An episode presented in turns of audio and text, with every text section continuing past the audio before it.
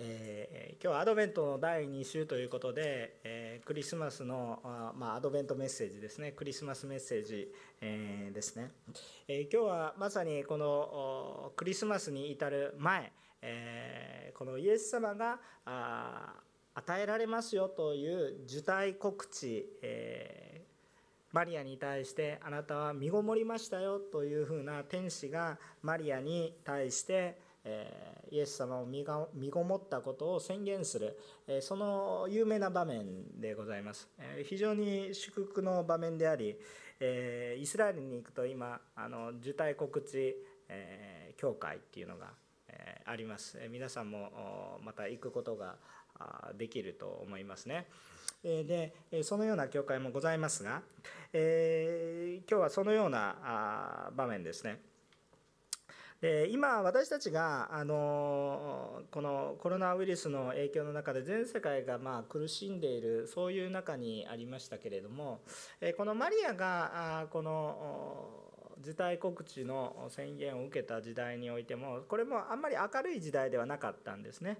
え、このユダヤの人たちのこの国っていうのはある意味なんとなく国としての形はあるけれどもローマの支配下にあって、えー、そしてユダヤ民族としての何か未来的な展望はあんまりないんですね。どちらかというとちょっと暗いニュースばかり、えー、こう明るい景気のいい話はあんまりなくてですね、えー、どちらかというと徐々に弱っていく。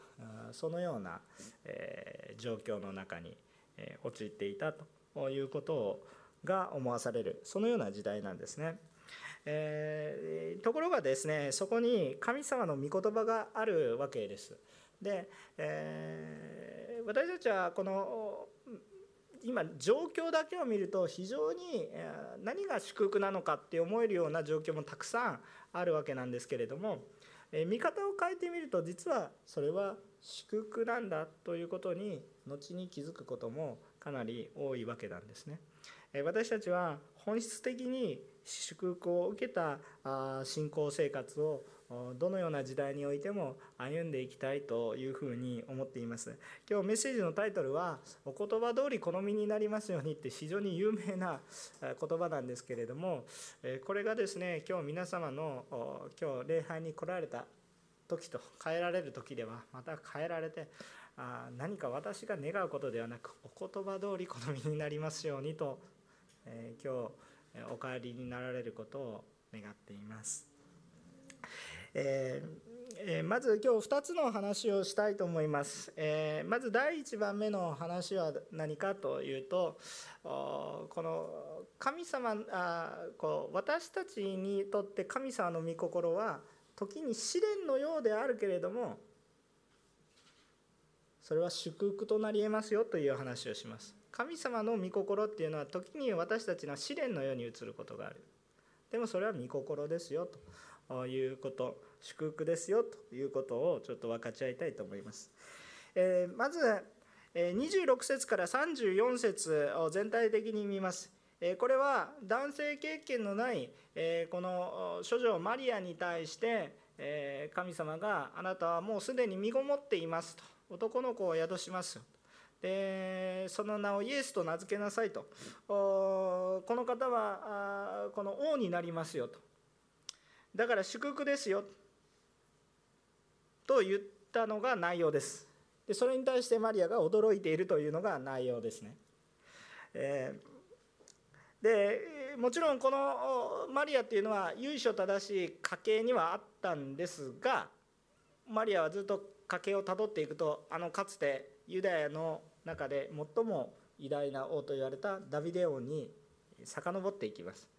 えー、マタイの福音書には後にマリアと結婚するヨセフの家系が書かれてあります。面白いことに、えー、この家系図がもう一箇所書かれてあるんですあんまりね皆さん有名じゃないのであまり気にしないんですけれども、えー、この家系図がですねもう一つね福音書には出てくるわけなんですね。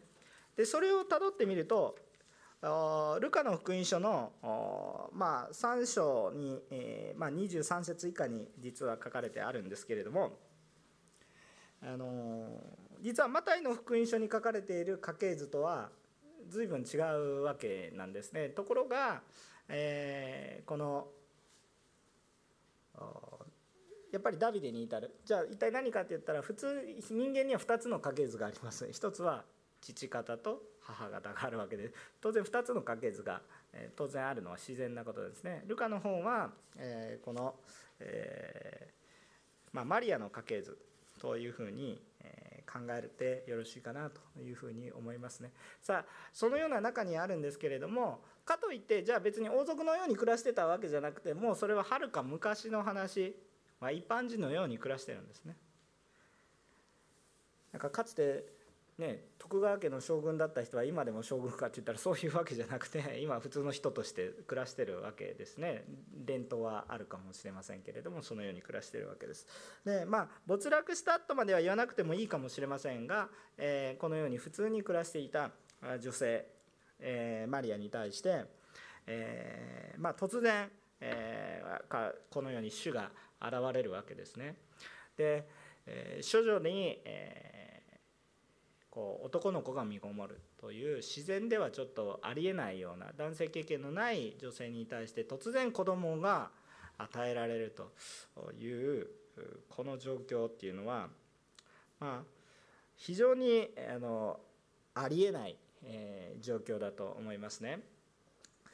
えー、しかし、えー、こんなありえないような状況どうして私たちクリスチャンは聖書に書かれてある通りに、えー、これを受け止めそして信じているかという話です。こんなありえない。考え方によっては馬鹿げたような状況がどうして、えー私たちクリスチャンはこれを信じてるのかっていうのとはまずこれがやっぱり実際に起こったことだからというのがまず、えー最初に出てくるポイントではありますけれどもこれをもう少しちょっと考察してみたいと思います。ちょっと考えてみたいと思います。なぜ神様はこのような方法を取られたのかということですね、えー、人というのは普通の営みにおいて生まれてくるのであるならばお父さんお母さんがいて生まれてくる、まあ、ある人はお父さんお母さん知らなかったりえ親の愛情を受けてこなかったりするかもしれませんけれども基本的にはえ、男女の関係があって生まれてくるものでありますね。で、えー、そうしますと、えー、この人はどうなるのかっていうと普通に生まれてくると普通に罪人だということなんですね。普通に生まれてくると普通に罪人。もうこれはねどうすることもできません。生まれたばかりの赤ちゃんが罪人だっていうんですよね。そんなことあるのかなって思うかもしれませんけどそうだと思います。人というのは何も悪いことを覚えさせていないのに悪いことをどんどん覚えていきます。子育てをしたことのある方やまたは子供を世話する方々よくご存知なんじゃないでしょうかね。特に保育園とか行ったらまだ2歳とか3歳の子なのによく悪さはしますよね。誰が教えたのかわからないですけど悪さしますよね。でもその子が特別悪いからではなくて人間の心に生まれた時から備わっているようなものでありますね。えー、良き罪なき子供って言いますね。罪を犯している数は確かに私より少ないかもしれませんけどもおそらくですね、えー、罪が全くないかっていうとあるということなんです。もうこれはどうすることもできない。人にはどうすることもできない、えー、ということを私たちが知る必要があるんですね。えっと、私たちの罪の問題を解決するのは普通のことでは解決できないということなんです。あの私たちが生まれてきてからはっきりと罪人になるっていうのが分かる瞬間があったらそれは何とか対処方法や償い方もありますけれども生まれてきたらもう罪人なんそう言われてしまったらもうどうすることもできないじゃないですか普通に生まれれば普通に罪人難しい言葉でこれを現在と言いますけれども元のもう源の源というかこう原っぱの原ですね。現在と言いますね、えー、この生まれてから意識的に行っていく罪はクライムといってですね、えー、それは犯罪とか罪だとかそういうふうに言いますけどもっと根本的な罪ですね。私たちの心の奥底にあるこのような罪っていうのは普通に生まれてくるとそのように私たちは生まれてくるものなんだ。だからこの世に生まれてくる人で罪ない人はまあいないんだということでございます。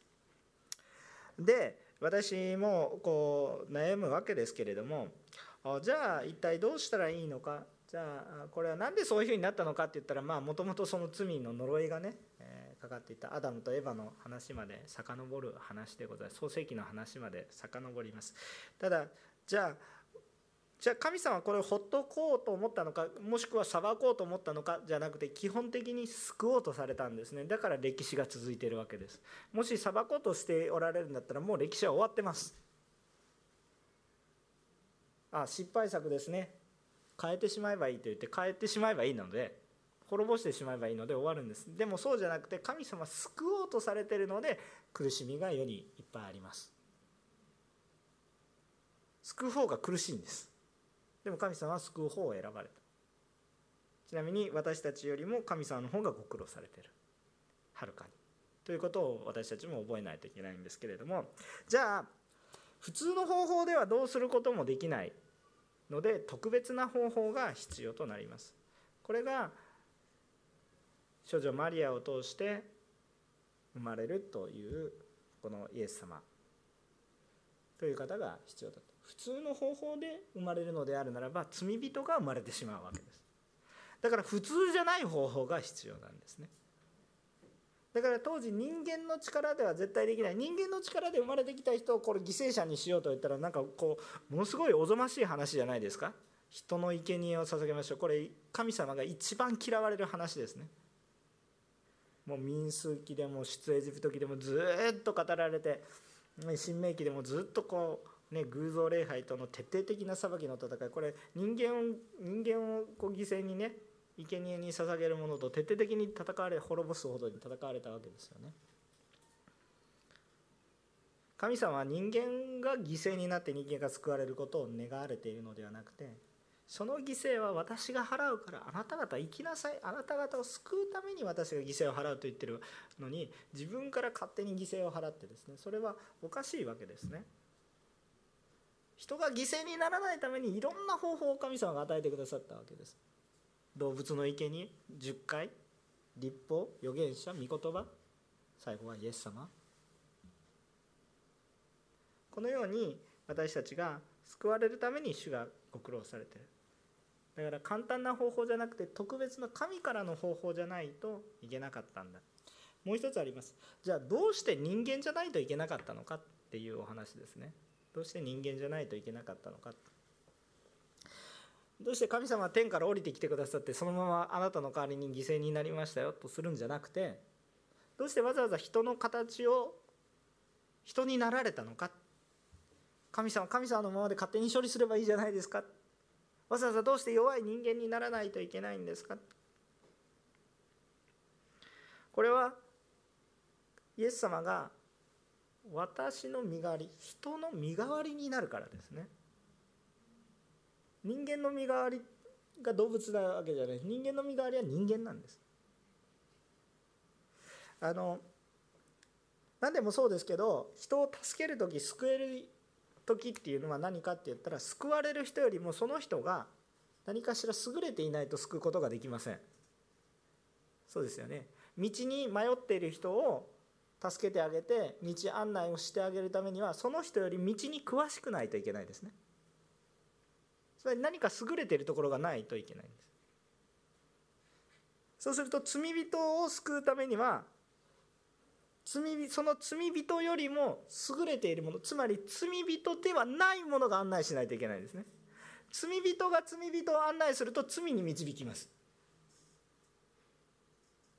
もう分かりますよね？これは当たり前の話ですよね。罪人が罪を罪人を導くと罪に導きます。なぜなら罪人は罪の方向に向かうから。非常に単純な話だと思います。でもこれを主の前に立ち返らせるためには何かって言ったら罪のない人が来ないといけない。じゃあこの世に罪のない人いるのかって言ったらさっき言ったようにいないんですね。じゃあもう積んでるじゃないですか。無理なゲームですね。若者だった若者に対して無理ゲーですね。これもう初めからできない。何もできない。そのような状況。私たちはもう将棋で言うなら積んでしまった。チェスで言うならチェックメイト。もうそのような状況に陥ってる。こうなるなるわけです。でももしそこに罪のない人がいたらどうなるのかって言ったら一発逆転なわけです。一発逆転。ひっくり返るわけですこの状況が。一人の人の犠牲によって全ての問題が解決することになります。なぜならばこの一人の人の犠牲があまりにも大きいから他の人の罪をあがなって他の人の罪を全部背負ってもあまりあるほどなんです私よく子供の礼拝でよくやる例え話です。あの何度も聞いたことがある人もいると思います。子供たちは何回か聞いたことあると思います。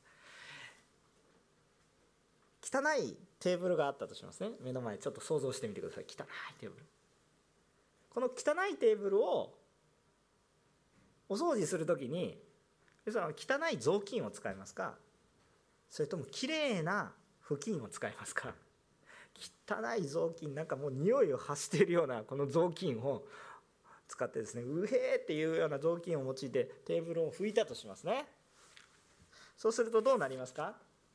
汚れが落ちてるようでさらに臭くなるという。もう拭いても拭いてもきれいにならない。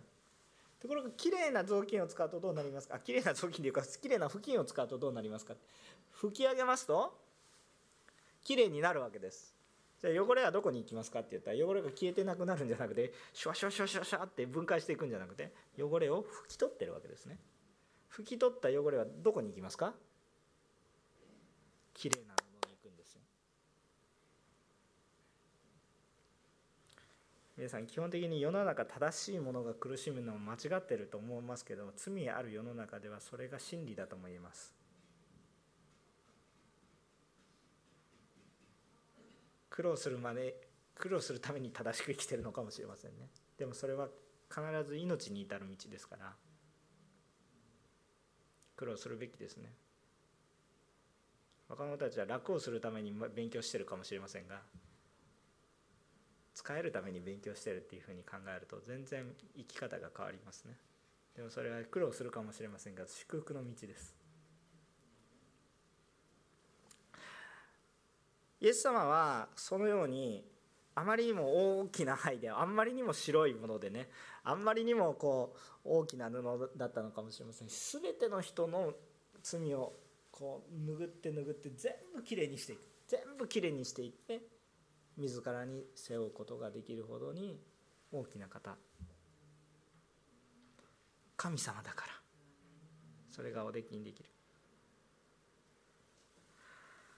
そして私たちのところに来られた。なぜ処女マリアから人として生まれないといけないのか。人間的に考えれたら非常に不合理な話です。こうあんまりにもちょっと馬鹿げた話のように思います。でもそんなことはないわけです。どう考えるとそういうことでこのように霊的な罪とか神の愛とか救い贖罪あがない。こういうようなことを考えると非常に合理的なんです。私たちの目に見えていない霊的な合理性がそこにあるんです。いつも私たち例えば祈ることもそうですし礼拝することもそうですし目に見える現実だけを見れば非常に合理的じゃないんです。皆さんお金を稼ぐためにどうしたらいいんですか？祈りますとか言って何を言ってるんですかと思うです。お金を稼ぎたかったら働きなさい勉強しなさいっていう話ですよ。お金をねちゃんと生活するためにどうしたらいいんですか？祈りますとか言って頭を大丈夫ですかって思われるんですね。何の論理的なつながりリンクしてません。ところが霊的なことを考えると霊的な考えるとこれほど重要なこともない。なぜですか？何のために生きているのか？何のためにお金を稼ぐのか？なぜ生きているのかがはっきりするからですよ。霊的なこと？命のこと？こういうことに目が開かれれば無意味だったことが突然本質になります。所長マリアのこうによってイエス様が生まれるっていうことは口頭無形な話です。普通私常識人です。常識知ってます。子供がどうやって生まれるのかちゃんと知ってます。科学的なことも知ってます。常識の範囲で。医者じゃないからそこまで詳しくないですけど。でも常識の範囲で知ってます。だからありえない。だから信じます。単にありえないだけではなくてそのエビデンスがすごいのでもうずっと予言されてきて。でその通りに来られて。そしてちゃんと私たちのため十字架にかかり復活されたイエス様。だから信じます。ありえないことでしょうけど私の罪が許されること自体がありえないことなんです。ちょっとやそっとで許されると考えてるから甘いんです。それそのものが罪です。ちょっとやそっとで許されるんだったら教会なんていらないんです。ちょっと努力すればいいんです。そんな甘いものだったら私たちは何の苦しみもなく生きてます。そうじゃないんです。苦しいんです。悲しいんです。なぜですかって思うんです。その怒りは相手に向かうこともあるし自分自身に向かうこともある。でもどうあがいても抜けられない。でもイエス様を信じた瞬間ああ主が代わりに全て犠牲になると救いの確信が皆さんどこから来ますか？自分の行いですか？私はよく教会に通っていますとかそういうことに自分の確信を持っていますか？教会に来なくなったら皆さんは滅びてしまうんですか？救いの確信がイエス様にある人は幸いです。っていうか幸いというかそうじゃないと救いの確信はないです。イエス様によって救われてるんだ。そこに救いの確信があるわけです。主に頼れば大丈夫まあ普通の方法ではない主にある恵みがあるんだということですね、ま、今通訳してる人は大変だと思います。私はもうだいぶこう原稿から飛び出していってしまっているので大変だと思いますが、えー、本当に私たちにそのような主の恵みがあるわけです。ただねこの主の恵み処女降誕という恵みはマリアにとって試練でしかないです。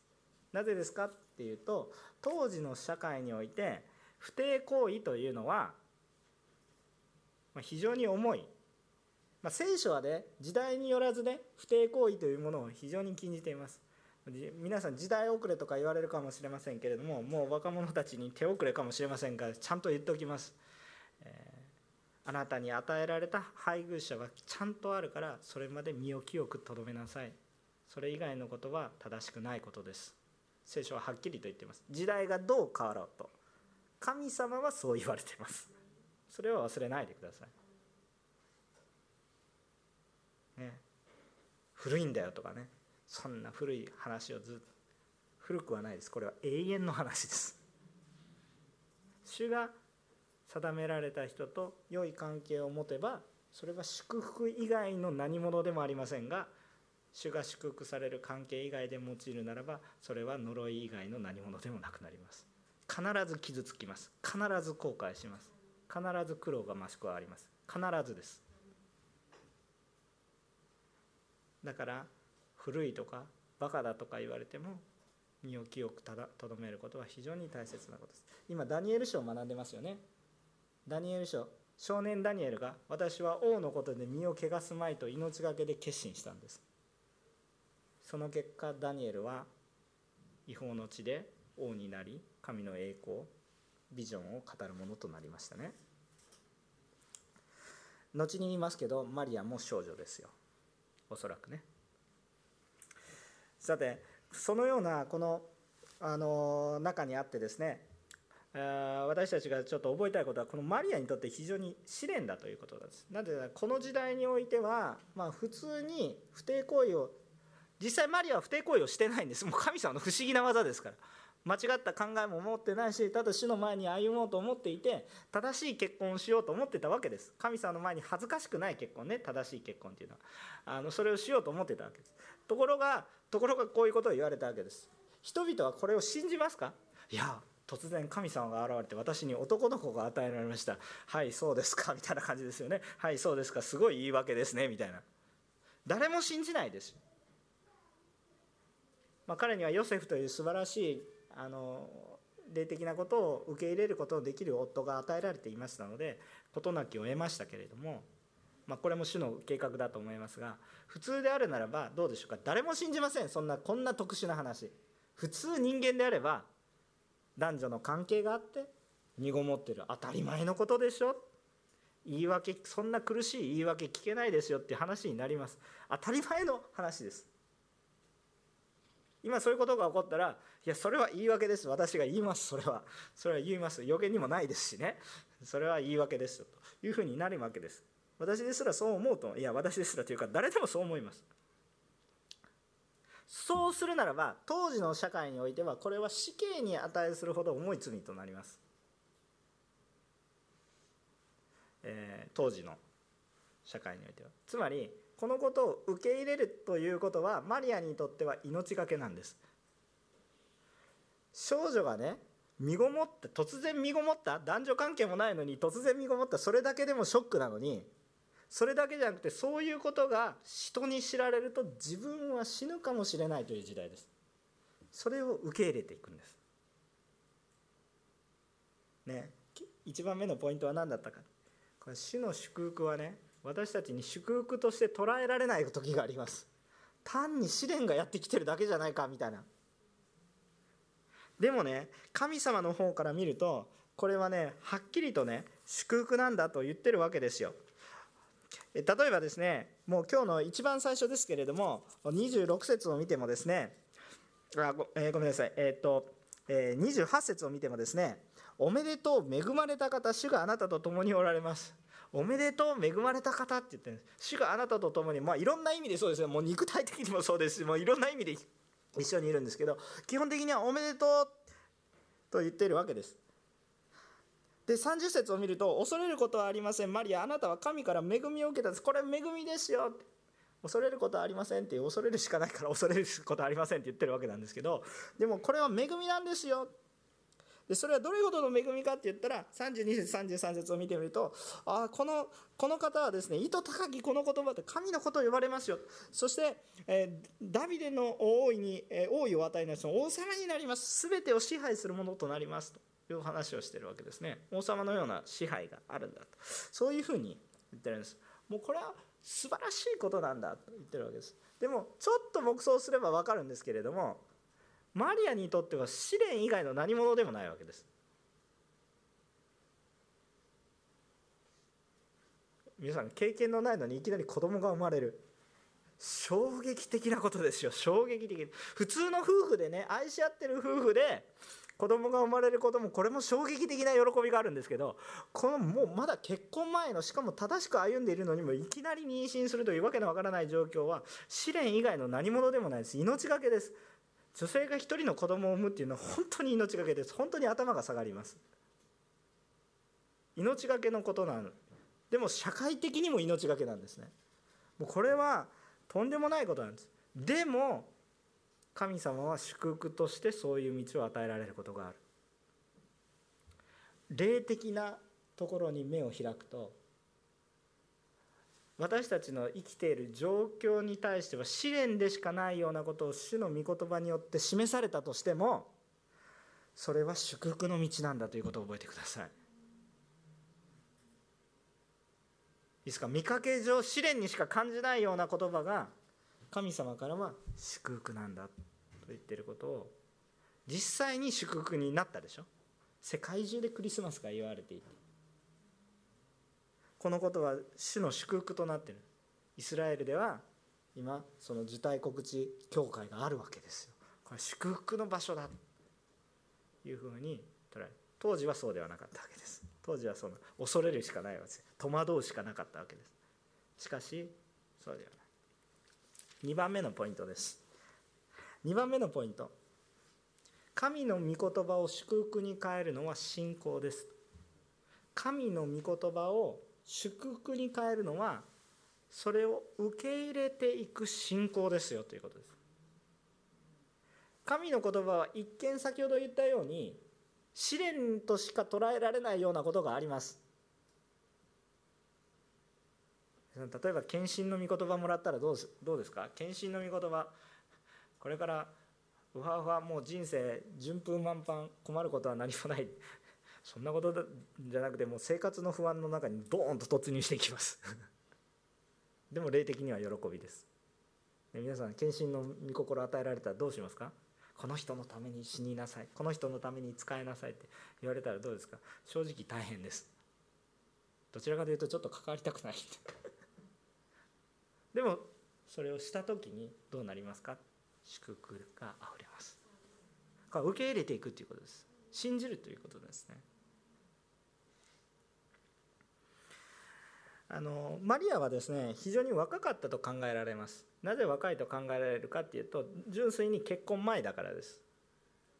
普通に生活してて純粋に結婚前時代背景を考えるとおそらく10代の前半から中盤ぐらいです。衝撃的ですけど今考えてみるとおそらく今おそらくですよ。大体イスラエルって成人がね男性で15歳ぐらいね成人式行われるでしょ。今でも行われるバルミツバ行われるわけですよね。で今ではちょっとそれはちょっと形骸化しててね本当の成人は大体20歳ぐらいの感覚になりますけどそれはちょっと平和な時代になったから豊かな時代になって人生が長くなったからそうそうであって。日本でもそうでしょ？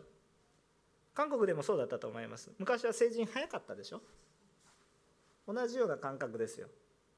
大人として生きていくそういう環境だったわけですよ。で今で言うならばきっとですけど中学生とか高校生ぐらいのイメージです私は持ってる。聖書にはっきり年は書いてないのであんまり断定しすぎると悪いんですけど常識的に考えるとそれぐらいのお年だったんじゃないかなと思います。ひょっとしたら小学生よりちょっと毛が生えたぐらいのそのちょっとね大きくなったぐらいのその13歳とか中学生の前半ぐらいのまだまだあどけないさっきダニエルの話しましたけどマリアもおそらくまだ少女だと言ってもいいかもしれません。もちろん結婚は備えていますけれども結婚を目の前にしていますけれどもそれほど成熟したなんか私たちマリアのイメージはなんか成熟した女性みたいな感じで思うかもしれませんけどどちらかというと年齢的には非常に若かったと思います。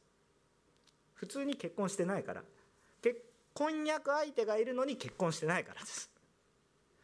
ちょっと婚約相手がいないんだったらちょっと話は別なんですけど言い名付けがいる婚約相手がいて結婚間近な年齢で当時のことを考えると非常に若いこの女性が何を言ったのか38節。ご覧ください。私は主のはしためです。どうぞあなたのお言葉通り好みになりますように。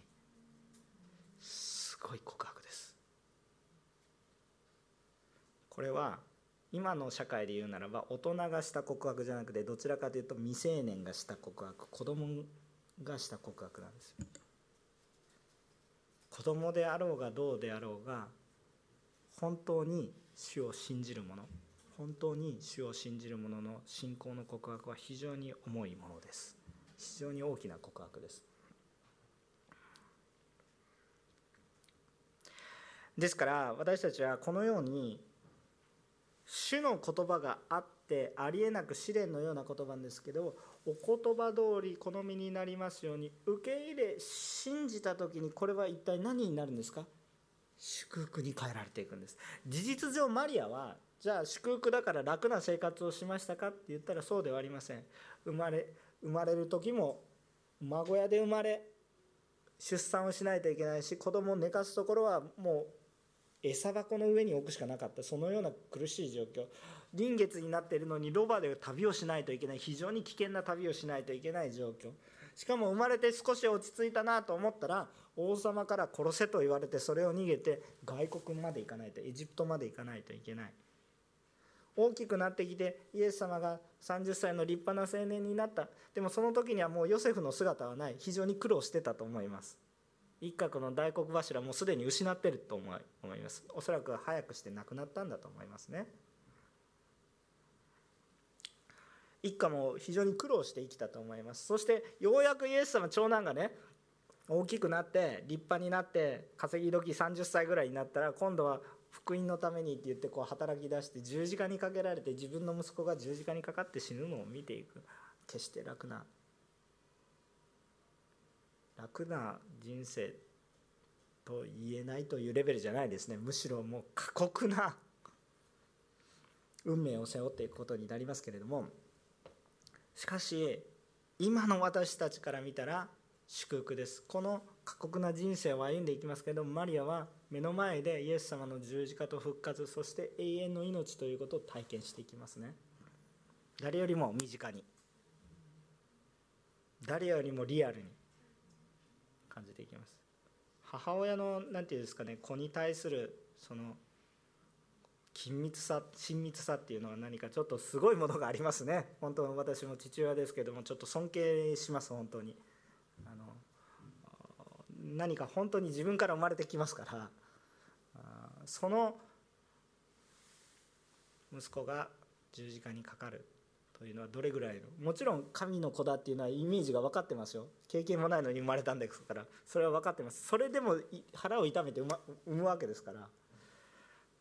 そのことを考えるとあどうどういう苦しみだっただろうかと思います。でもこれは祝福になりました。それは何かって言ったらこの信仰告白にかかっています。お言葉通り好みになりますように。お言葉通り好みになりますように。お言葉通り好みになりますように。マリアは全てを理解していたわけじゃないんです。おそらく少女だったでしょう。全てを理解したわけではただ一つだけ分かったことがあります。それは一体何かって言ったら天使ガブリエルによってさらに語られる神によっては不可能なことは何もありません。37節。神によって不可能なことは何もありません。皆さん信じますか？神によって不可能なことは何もありません。とにかくこれを信じたんです。信仰というのはいつも保証がないです。過去に神様が真実であったことの歴史は見ることができます。でも信仰というのはいつもいつもですよ。いつも保証がないけども一歩踏み出していくことです。いつも保証はないです。この時代だったからこうだった。いや過去の時代だったからそうだという話ではない。いつも踏み出していかなければいけない。過去神様が真実に扱ってくださったことは分かってる。だから今という瞬間も神様真実に扱ってくださる。でもそれに対する今日必ずあなたが大丈夫という保証はない。ただ一つ御言葉の保証を除いては。でもこれも信じるしかないんです。今までかつて信仰というのはいつも試されます。あなたは信じて動きますか？動かなければ信じてないんです。信仰というのは動かないといけないんです。動いて身を任せたから信仰なんです。でもそれはいつも現在進行形です。いつもライブです。いつも現場です。かつて信仰の歩みをしたからもういいというのは信仰ではないです。信仰とは今という瞬間です。今という瞬間委ねていく。一歩一歩ですね。でもそのことを受け取れるように神様はちゃんとエリザベツっていうねあの洗礼も洗礼って先の例ですね。あの前の出来事を与えてるわけですね。でこれは一体何かっていうともう本当に男あ、まあ、あの子供を宿すことができない老齢なあのこの夫婦妻子の夫婦がいたわけですけどそのもう絶対に人間的には不可能だと言われていた、えー、子供がない家庭そして明らかに明らかにまあ表現としてちょっと悪いですけどおばあさんに子供を妊娠させたという出来事がものすごい不思議なことを通して起こったんですね。それがルカの福音書の一章の前半が書かれてある内容ですね。だから不可能なことはないんだよっていうふうに実感させた。でもそもそもね神様にとって不可能なことは何もありません。もうそりゃそうですよねって。私たちの信じてる神様はもう無から有を起こさせる方。全世界を言葉だけで想像される方。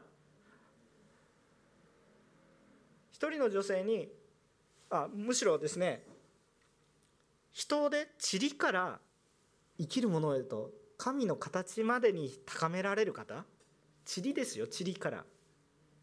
その方がその霊的な合理性を考えるならば一人の女性の中に新しい命をポンと置くということが何が難しいことかもしそれが難しいことであるならば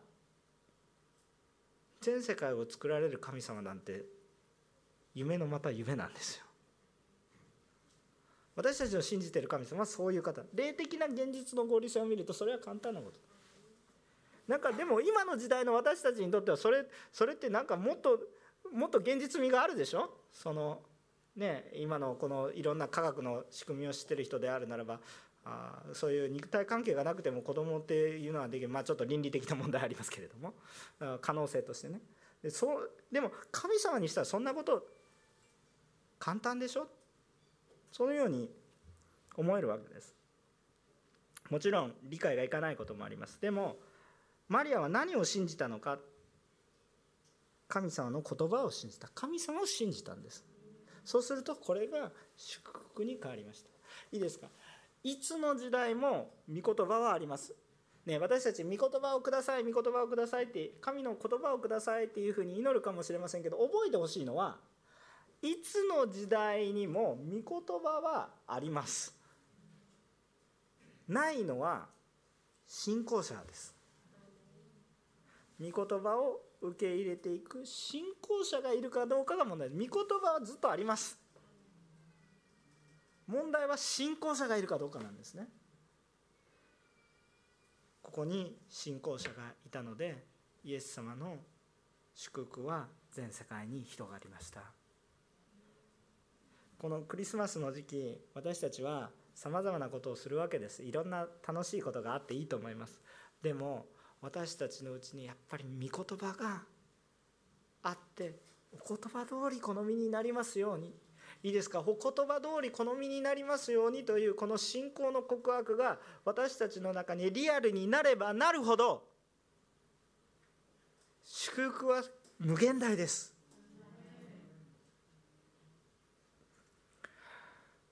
ただ毎回言いますけどその御言葉は私たちの目には試練と肉的には試練と映ることがあります。まあ恵みと映ることもありますけど試練と映ることもあります。それが多いでしょ。うその時に何を働かすんですか？信仰を働かせるんです。信じるんです。主はこれまでも守られる。これからも守られる。主はこれまでも私たちを救われた。これからも私を救われる。たとえ私が死の影の谷を歩もうとも私は災いを恐れません。信仰の歩みをする。ヘブル書の11章の一節を見てみるとこう書かれてありますね。有名ですね。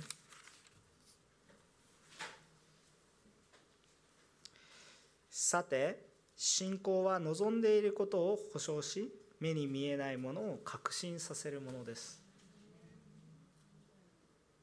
皆さんの目の前にどのような道を歩んでいきますか？こうしますこのような計画です。もし失敗すればこうします。そういうような計画は主は見せられません。大きな計画は見せられます。でも今日あなたは一歩踏み出せ。踏み出せば分かる。というふうに教えられるわけです。世の中にちゃんと保証のある人生なんてそもそもあるんでしょうかって言ったらまあないんですね。ままさに真理なんですけど。じゃあどうやって生きていくのかって信じて生きていくんです。でも何を信じるか。命に至る真理のお言葉本当に私を愛し私のために命を捨てられるイエス様のお言葉以外に何を信じるんですか？というお話なんですね。私たちも今日御言葉を携えて出ていきましょう。だからどうぞね。できないできないできないって言ったらもう自分のことはもういいんですよ。あのはい私はできない。きっとできない。現状把握はいいんです。現状把握はしたらいいと思います。でも現状把握して出てくる答えはできないです。そこには信仰はありません。現状把握してるだけだから。だから現状把握して何が素晴らしいんですかって言ったら素晴らしいことあるよ。いろいろに考えることはできます。でも現状把握は解決はないんです。解決はどこにあるのか。それを信仰を持ってビジョンを持って一歩踏み出すことなんです。今度伝道集会があります。ね、直接会えないでね私もねメッセージ非常に苦労してます。オンラインのメッセージだけでどうやってこの人の心に触れようかっていうのは非常に難しいです。何度も取り直してます。うまくいくかどうかも分かりません。全然外れになっちゃうかもしれないでも一歩踏み出すんです。一歩踏み出すんですできないと分かってるからできないとするんじゃなくて主の願い通りにしよう。御言葉に書かれてある通りにしよう。全世界に出て行って福音を述べ伝えなさい。出ていくことは今できない。じゃあできなくても全世界に福音を。お言葉通り好みになりますよお言葉通り皆さんのうちに豊かに神様の祝福が現れますように現れますように。クリスマスはインマネル神があなたと共におられます。お言葉通り好みになりますようにお祈りをしたいと思います。